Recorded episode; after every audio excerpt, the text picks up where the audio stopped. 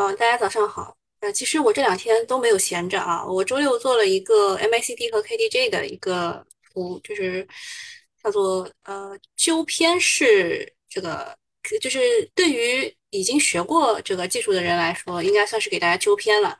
对于没有给就是学过的话，算是小白一张的话，你学的就是对的，好吧？不要听别的什么台湾老师、香港老师对你瞎忽悠，对吧？然后呢？嗯，如果呃周日周日做了一个新米团的直播啊，然后结结果我一下播就看到那个什么央行那个消息，对吧？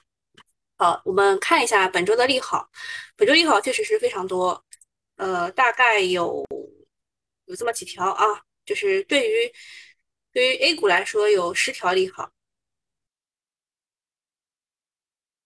首先是我刚刚说的，就是我周日一下播就出来的一个利好，就是房地产的利好，是下午一点多发的，但是我正好两点有直播，我就没看。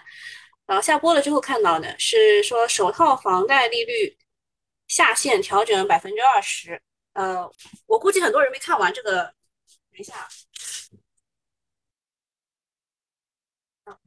又在又在这个消杀啊！我得把窗关一下。我估计很多人应该是没有看完这整个的这个报道，然后大家手就是就是纷纷说啊，这个什么三十嗯叫什么？呃，如果是以三十万来算呃算的话，三十万五年来算的话，应该是呃每个月至少六百块吧，对吧？嗯，这个事情呢，我们待会儿来说。你们应该没看完这整个的报道。哦，我告诉你们，我待会告诉你们，你们错在哪儿。然后上海明天起，就是今天起，分阶段推进复商复市啊，以前叫复工复产，对吧？现在叫复商复市，利好本地股啊，利好 A 股的市场情绪啊。但是，但是我啊，就是本人，本人在下我啊，这个。小区里面连团购啊，又又要延迟了。我是发到群里面给你们看了，对吧？然后还有人特别关心啊，说你们小区是不是有风控楼？是的，我们小区有风控楼。呃，但是我现在我们我们楼不风控啊啊，但是我现在还是下不了楼啊。我们叫提级管理啊，就是我我到现在三月三十号吧，到现在是没有下过楼的啊，只有只有几次是下楼做核酸，就在门口。大城市，呃，建步行十五分钟核酸采样圈，地级市建设改造一定数量的方舱医院啊，这个是呃，就疫情疫情线这个对疫情线的利好。然后第四个是科创板的利好，就是有一个做市新规啊，可以引入做市商，可以买百分之五的股份啊。第五个是消费刺激汽车下乡。呃，这件事情是财联社的记者得到的消息，所以周五的时候不是汽车股又涨了一波嘛，啊？利好汽车产业链的。然后下一个是粮食安全啊，印度禁止出口小麦啊，周末的这个新闻就是对这个就是粮食股的一个利好。但是我告诉你们，粮食股这个也涨过了，周五也涨过了。第七个是国产大飞机啊，C 九幺九首飞试验成功啊，这个倒是涨的，但是它上个月应该百分之二十，有些个股啊百分之二十也涨好了，就是慢慢慢慢涨，没有这么明显的涨。第八个是特效药千金藤素啊，这个吹的比较多，但是也有质疑。第九个是 SDR 特别提款权人民币权重上调到百分之十二点二八。啊，这件事情利于人民币稳汇率稳定啊，那么也是利好 A 股的。第十个是上周五美股是大涨的，纳斯达克暴涨百分之三点八二，也就是六连阴之后的一个阳线，给了 A 股高开的底气。总的来说，A 四月 A 股太悲观，现在又开始有点狂热了。好，我们把这个周末的消息稍微梳理了一下，然后看一下东东写的剧本，好吧？嗯，小云说，请东东分析一下，呃，本周的行情。东东说，我先说一下指数，因为指数趋势和情绪不一定会成正比，反而大部分的，呃，不，反而部分的大屁股赛道股的上升会对题材股造成虹吸效应，就是呃，赛道股涨了，题材股因为这个资金只有热点嘛，它会把题材股的资金吸到那边去。所以叫虹吸效应，所以单纯分析指数的意义其实不大的。它呢判断指数在本周冲冲高回落的概率较大。部分电子、消费电子、新能源汽车、半导体、电力股都走修复行情。上半周各种赛道股的行情还会延续，但是周二下午开始，科技股会反弹到第一压力位，指数也会回落，这是他预计的。然后题材方面呢，呃，就开始要报一些这个要观察的个股了，比如说新华医药作为呃代表的医药股要观察，还有建议集团、福星股份、棕榈股份为代表的基建股啊，也都是要观察周一的表现的，特别是那个什么藤概念，对吧？就是那个千金藤概念，这个是观察的这个新概念，这概念应该是吹的啊，说实话，基建这一块呢，嗯。就是跌停的啊，即将啊，就是周五快要跌停的浙江建投，还有湖南发展、中交地产，它呃就是基建啊，不能继续跌停。周日的利好是不是可以带动这些高位股的反弹？还有中介当中的世联行、我爱我家是不是有连续反弹，值得期待？徐家汇啊，是上海的，对吧？一个作为商业连锁就百货公司啊，在上海复工复产的利好下，可能反包。物流的怡亚通啊，怡亚通其实还真不是物流，它是那个白酒股。现在还有招商南油也是机构大买的股票，重点看一下瑞茂通反弹的机会。还有洪水结束，暂时不要参与，粮食不要追高。还有说什么南山控股是方舱医院概念，这个是我后来给他加的啊，我看他写了，我就给他加了。总体来说，下周指数震荡，但行情值得期待。可以积极在题材股短线做多啊！小云说：“哦哦哦，好，这这一这一这一块就是我们待会儿要观察的，就是集合竞价开始之后我们要观察的。好，下面我来给大家讲一讲央行这个降低首套房贷利率的消息。嗯，就是之前我们的房贷利率呢是。”呃，就是在 LPR 之上加上多少多少的，那么它现在的首套这个呢，可以下啊，不是往上加了，可以往下下浮，就减掉二十个基点，那么它可以达到四点四啊，达到最低的四点四。二套房是保持不变的，经过测算，按贷款金额五十万三十年算，平均每月可以减少月供六十元。未来三十年可以减少利息支出两万元。嗯，你们好像有人跟我说，王者荣耀的一个皮肤都不值这个钱，是吧？然后说，呃，周末最大的利好是房地产，首套房房贷利率下降百分之二十个不二十个基点，主因是四月的社融数据不理想，房贷数据负增长，所以央挖出手了。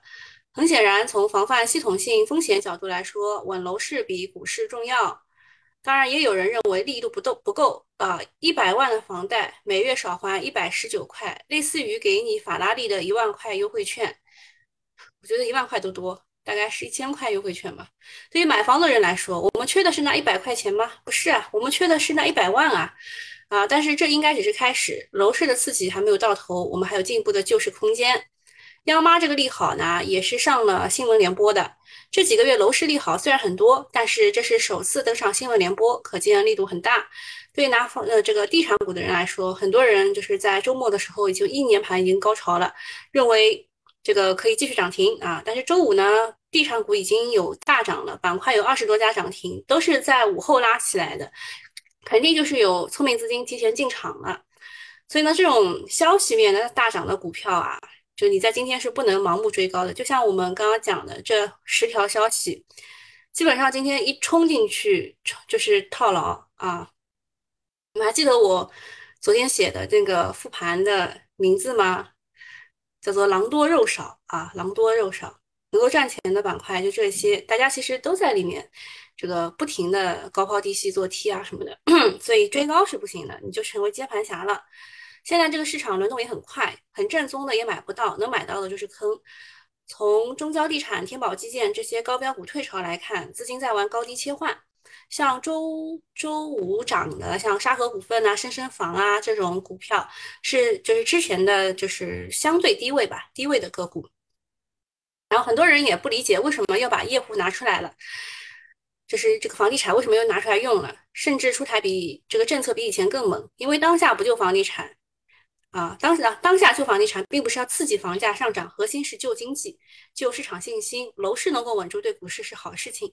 毕竟上下游有几十个行业。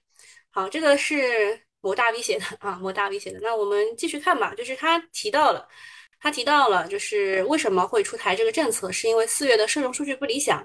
那我给大家看一下四月的社融数据。啊，四月社融数据呢，说人民币贷款。相当于三月份的两成，就百分之二十，同比少增就是减少的意思啊，减少了八千两百三十一亿元。社会融资规模呢也是少了非常多啊，少了非常多。对于信贷社融数据的显著遇冷，央行少见的对单月数据做出了解释，说近期疫情和乌克兰危机导致风险挑战增多，我国经济发展环境的复杂性、严峻性、不确定性上升。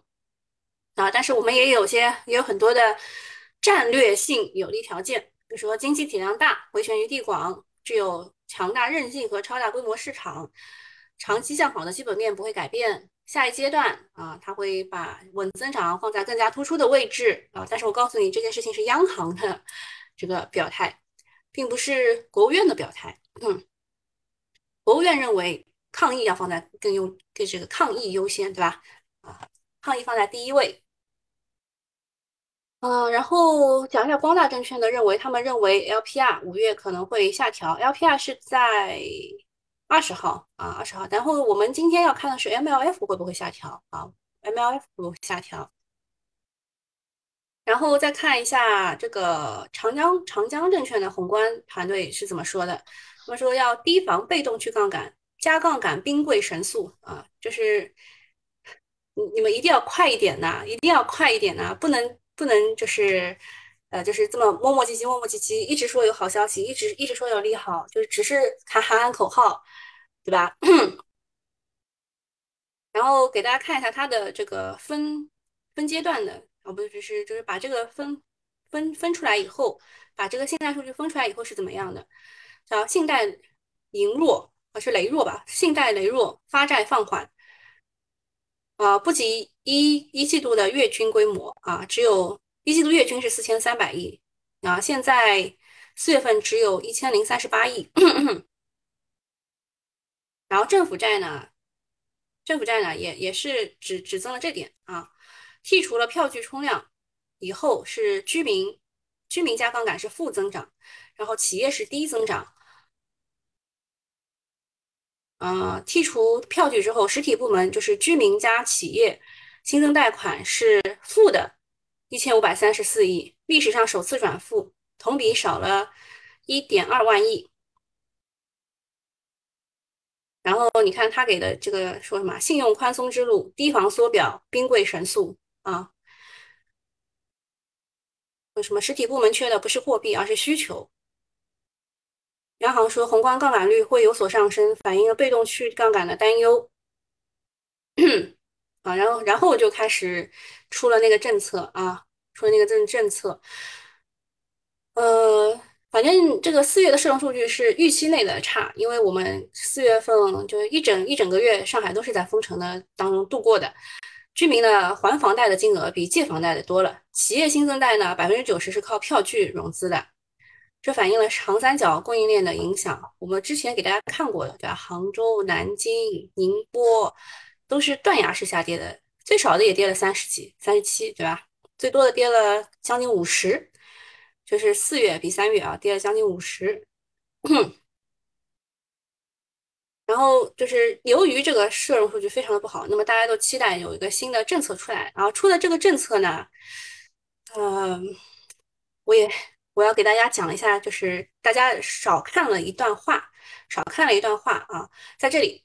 此外，央行此次通知主要针对新发放商业性个人住房贷款存量商业性个人住房贷款利率仍按原合同执行。也就是说，它这个政策出来之后，就是 LPR 可以下浮二十个基点这件事情，是只针对从今天开始，应该是从昨天开始要买这个首套住房的新用户的。它是它它相当于是一个拉新，就如果你们是互联网公司的话，你们知道这个是拉新，而不是呃盘活存量资金，就是盘就是叫什么留存，它不是为了留存，也不是为了促活，他是为了拉新啊，他要的是新用户。你们以前的那批人还是按照原合同执行的啊，就是你们少看的是这一句话啊。就这条政策是针对今天之后买房买首套房的，普惠不了多少人的。然后再讲一下上海的事情，说就是今天起啊，它它是五月十六号宣布，明天起嘛，就是从今天起，五月十七号分阶段推进复商复市啊，讲的话就是非常的克制，就是有序啊，然后控制啊什么，就是讲的非常克制。呃，复商复市的主要领域是购物中心、百货商场、超市卖场、便利店、药店、农贸市场、餐饮、理发和洗染服务。呃，群里是是不是有托尼老师啊？就是理理发师啊，想要出小区去服务了，但是小区不让他出去啊。小区说你可以在这个新闻发布会里面出去啊，但是你不可以在从我的小区正门出去啊。什么意思呢？就是你还不能出去。呃，对于今天发布的那个数据啊，就上海有八十六例确诊，还有八百六十九例无症状这个事情，我只能说你们可能太乐观了。啊，作为一个就是在上海封了一个月的人，告诉你们，就是我在周末两天是没有做过核酸的。我估计是不是都给杨浦区这个就倾斜了？然后今天我们开始要做大筛，就早从早上七点钟开始，我们每个人都要去下楼做核酸。嗯，就是我们这个小区呢，就是每天都是十四天的第一天，就是一直封着，然后一直又不让，就压着你不让团购，不让什么，但是每天都有小阳人。啊，现在是这个状态。呃，这个只能说是对于其他不了解上海情况的人啊，这件事情是很好的啊。然后还有很多人来问我，什么时候开始做周三的那个，就是我们做主题演讲的那个，就是每次讲一个板块或者是一个板块当中一个细分，就大家其实都很喜欢这个板块，呃，就就是这个这个。就是讲讲清楚一个行业逻辑的那那一块，对吧？但是周三下午我们还是做不了，因为我还是出不了小区啊。然后再讲一下这个大飞机的事情啊，大飞机的这件事情确实是一个利好啊。但是如果你真的了解大飞机，你也会知道某些东西并不是我们独家的啊，也不是我们自己产的，这个我也不能多说。那么。现在呢，这个试飞是已经圆满完圆满完成了啊，然后呃，试飞取证和交付准备工作正在有序的推进。嗯，这个首家客户是东航啊，首家客户是东航，定价零点九九亿美元。你看别人都是，比如说空客就一点一零六亿美元，这波音还要贵，对吧？那么呃。这个座位数呢，我们比他们，对吧？还还多，就是就是最少的座位数还多了一点，所以算是啊，算是比较比较好吧。啊，我也很难讲啊。我对于 C 九幺九其实还是蛮有情怀的。呃，我们从前两年开始就跟踪了，但是它一直卡在这个就是那个飞行证书这一块。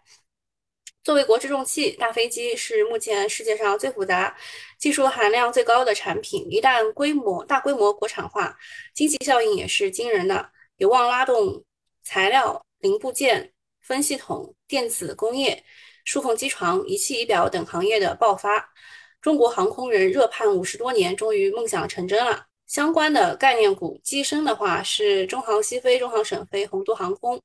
锻造和新材料是中航重机、宝泰股份、西部超导；航电和机电系统，中航机电、中航电子等这些呢，如果你认真去看过的话，你会发现它在上周其实都有小幅上涨啊，有些是上涨百分之十几，有些上个百上涨百分之二十，都已经涨过了。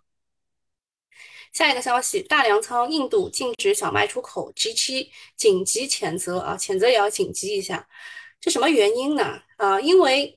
呃，这个印度啊，他自己也保不住自己的，就是就印度自己人也要吃的嘛，对吧？它是全球第二大小麦生产国，占出口比例的百分之二。如果放在过去呢，全球没有疫情，加上战争，加上贸易保护，这个影响并不大的。但是各国现在都在限制粮食和食糖出口，印度再踩一脚，必然就是雪上加霜了。啊，越来越大的、越来越多的国家把粮食当做重要的资源保护，啊，限制甚至禁止出口。啊，虽然理由很冠冕堂皇，说保一呃保证本国人民供应，但是带来的后果会很严重，不仅全国的农产品涨价，甚至可能会爆发粮食危机。这个黑天鹅不得不防。对中国市场影响不大，咱们储备充足。但是如果俄乌冲突继续延续，全球供应紧张就很难以缓解。嗯，我觉得这个大礼可能要补补课啊，就是我们准备就是储备充足。我我们其实比如说我们豆都是跟巴西还有美国下的订单，对吧？我们的小麦跟也是就是下我们下的订单其实还是很多的啊，我们的进口还是很多的。嗯，那么这个农业板块有大北农、苏肯农发、登海种业、农发种业、全银高科等等。但是我说老实话，这个周五也涨过了，你们自己看着办，好吧？我我觉得不需要追高。下面一个是科创板的做市制度，这件事情讲了很久很久了，就是从科创板还没有跌破一千点开始讲，讲到它跌破了一千点，现在又反弹回这个差不多一千点，就嗯。啊，这件事情其实是有利于券商的啊，券商就是因为这个做市商不是要持股不超过百分之五嘛，那么他们可以赚点手续费。下面就讲讲大家非常关心的千金藤素啊，说可以将病毒压到正常感染率的万分之一水平。嗯，这个是如果啊，我是说如果它是体外实验的话，是完全完全没有必要去参与这这个这个东东的。啊，这个就是大家大家很看好的千金藤素概念股啊，目前为止还是还是大部分都是涨停的啊，连生物股这个三十厘米的都是一字板的，我劝劝你们，很难很难的样子啊，就是官媒背书真实性什么，算了，我还是直接讲我的吧，我觉得这个二十一世纪报道说。呃，北京化工大学生命科学与技术院长洪怡刚发明啊，就是就是教授一项研究获得国家发明专利授权。他说，十微摩尔一升的千金藤素抑制冠状病毒复制的倍数为一五三九三倍。呃，所以这个这个这个中药股啊就走强了。其实这件事情是在周四就已经有了，上周四啊。然后有什么华北制药、步长制药、云南白药，甚至是名字当中有千金，但是并没有千金藤素的千金药业也被涨，也被带飞涨停。大理药业也是被涨停，为什么呢？是因为有千金藤素产品的云南白药旗下子公司叫大理药业有限责任公司导致资金炒作。然后有一个中药。企业研发总监向《二十一世纪经济报道》这个记者指出，从微摩尔医生这个单位上判断，应该是体外试验数据。另一个说，呃，上述实验数据确认是否体外数据是很关键的。像消毒剂、氯喹、阿比多尔对病毒也都有体外抑制的作用。然后我我确实不太懂，我也不太敢说这个体外试验是不是就是把这个病毒提取出来，然后。我觉得是不是用高度白酒也是可以以抑制的，就用酒精也是可以抑制的。反正我个人觉得买进就是一个坑。那么大家对新冠药有特别高的期待，也也都希望这个国产的特效药早日出现。但我个人认为，并不会是这个千金藤素啊。啊，然后疫情现在还有一个就是啊方舱医院啊方舱医院，疫情三个分支现在是方舱、核酸亭、千金藤素啊，周末都是有发酵的。我只能一笑而过了。啊，下一个事儿是药明康德股东因违规减持被行政处罚两个亿。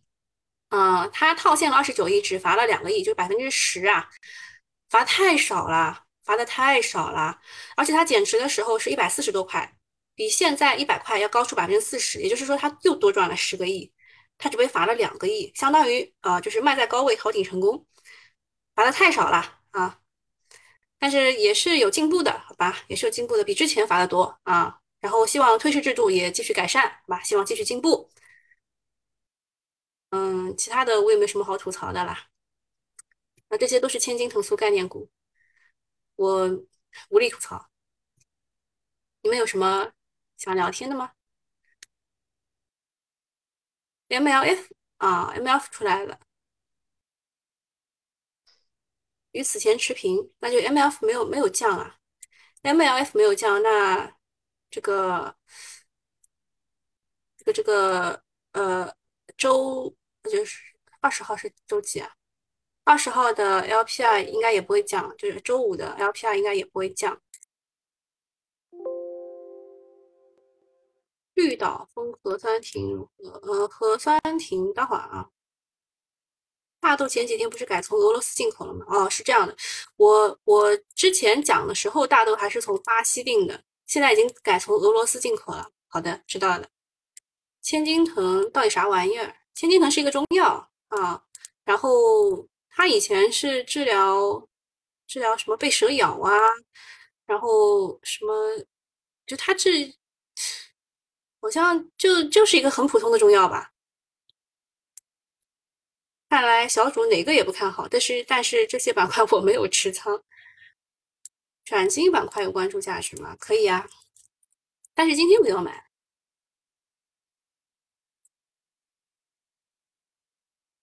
看一眼啊，红叶，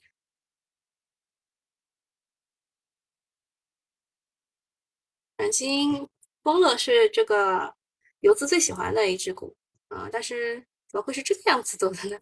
也太奇怪了啊！其他的都是不知道的，还以为游资在画画呢啊！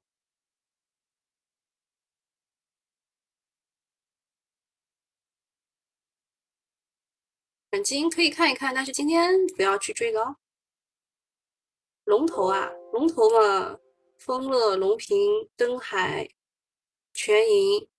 啊，唯一一个二十厘米的是神农科技，就这些。啊，敦煌也算，但是它之前被 ST 过，我不太喜欢。哦，我忘记关那个了，我忘记关关那个。呃，大家还有什么话要讲吗？好，没事，我们就到这里了啊，结束。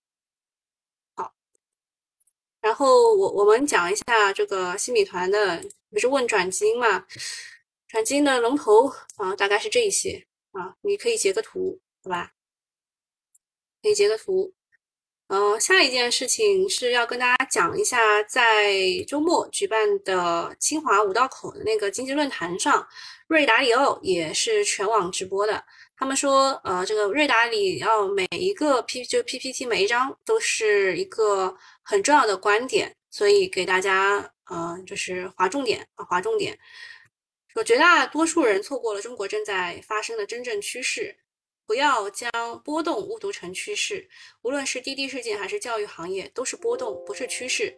中国决策的决策者的行动方案，呃，行动方向从未改变，支持资本市场、企业家精神和对外开放投资的快速稳定发展。疫情背后的政策是对整个国家更好的举措，尽管资本并不喜欢这些政策。中国是一个国家资本主义系统。国家运行资本主义是为了大多数人的利益服务，决策者绝不会按照资本市场和富人的意志行事。其实他是把中国的市场和华尔街的市场对比了一下，就是华尔街现就是之前的那些这个下跌，其实就是华尔街对于呃白宫的一些政策不服，他们就是在做一个资本和政治的一个权力斗争。但是啊，这个瑞达利奥认为中国的决策者。不会按照资本市场和富人的意志来行事，现在还是抗议优先啊！资本市场中的人和资本家必须了解他们在系统中的从属地位，否则他们将承受错误的后果。不要指望中国会跟西方一样的方式来运行中资本市场。他说，金融市场厌恶不确定性。外资认为政策是中国市场最大的不确定性，这将导致外资丧失丧失对投资中国的信心。但是呢，达达老师最后特别指出，中国的政策有着不变的底层确定性。如果你认为市场充满不确定性，是因为你还不够了解中国啊！这就是他的一个就是发言啊，这是他全网的一个发言。后面的那一块是他的圆桌会议的发言，你们都可以看一下吧，我都发在群里面了。下面讲一下光伏的事情，光伏的跟踪呢要持续的做。现在呢，光伏的组件价格再次上涨了，所以很多人来问隆基啊，隆基但就是那个就是电池片涨价了，所以它的价格应该也是能往上涨的。然后通威和隆基现在是紧密合作的过程当中，所以通威也会涨一涨。嗯，在能源价格上涨的背景之下，海外需求爆发爆发式增长，国内分布式一路高歌。五月的时候，组件龙头排产环比增长百分之五到十，二季度应该是组件出货量预计增长百分之四十以上。尽管硅硅料价格十七周连续啊连续十七周上涨，疫情风控导致运费上涨，但是终端需求没有因此下降，所以啊，就是对于。对于电站来说，只要那个内部收益需求符合符合要求，资金状况良好，就会选择去安装。然后有研究员之前不看好什么隆基通威，是因为他们会认为硅料会下降到呃二十万吨。呃，二十万一吨，或者是十七万吨一一吨，十七万元一吨。但是呢，二季度已经过去一半了，硅料依然是在二十五万一吨附近徘徊。硅料扩产进度不及预期，下游需求比想象中的要强，所以光伏尽管不是在这一轮当中反弹最多的，但是投资不是看一两天的，它的确定性是比较强的啊。光伏这一块，好，我们的跟踪就差不多到这里了，大家可以去看开盘了，好吧？我们今天就到这里了。然后问的那个什么宣亚国际什么的，你自己拿拿拿主意吧，或者是你在群里问东东吧，我对这个股不熟。网传韩国成为第一个加入北约主导的什么网络的，据说波胁很大，嗯，不用管吧，不用管。韩这北约首先它是一个组织啊，它是一个组织，并不是一个这军事联盟啊什么的。好，那今天就到这里了，拜拜。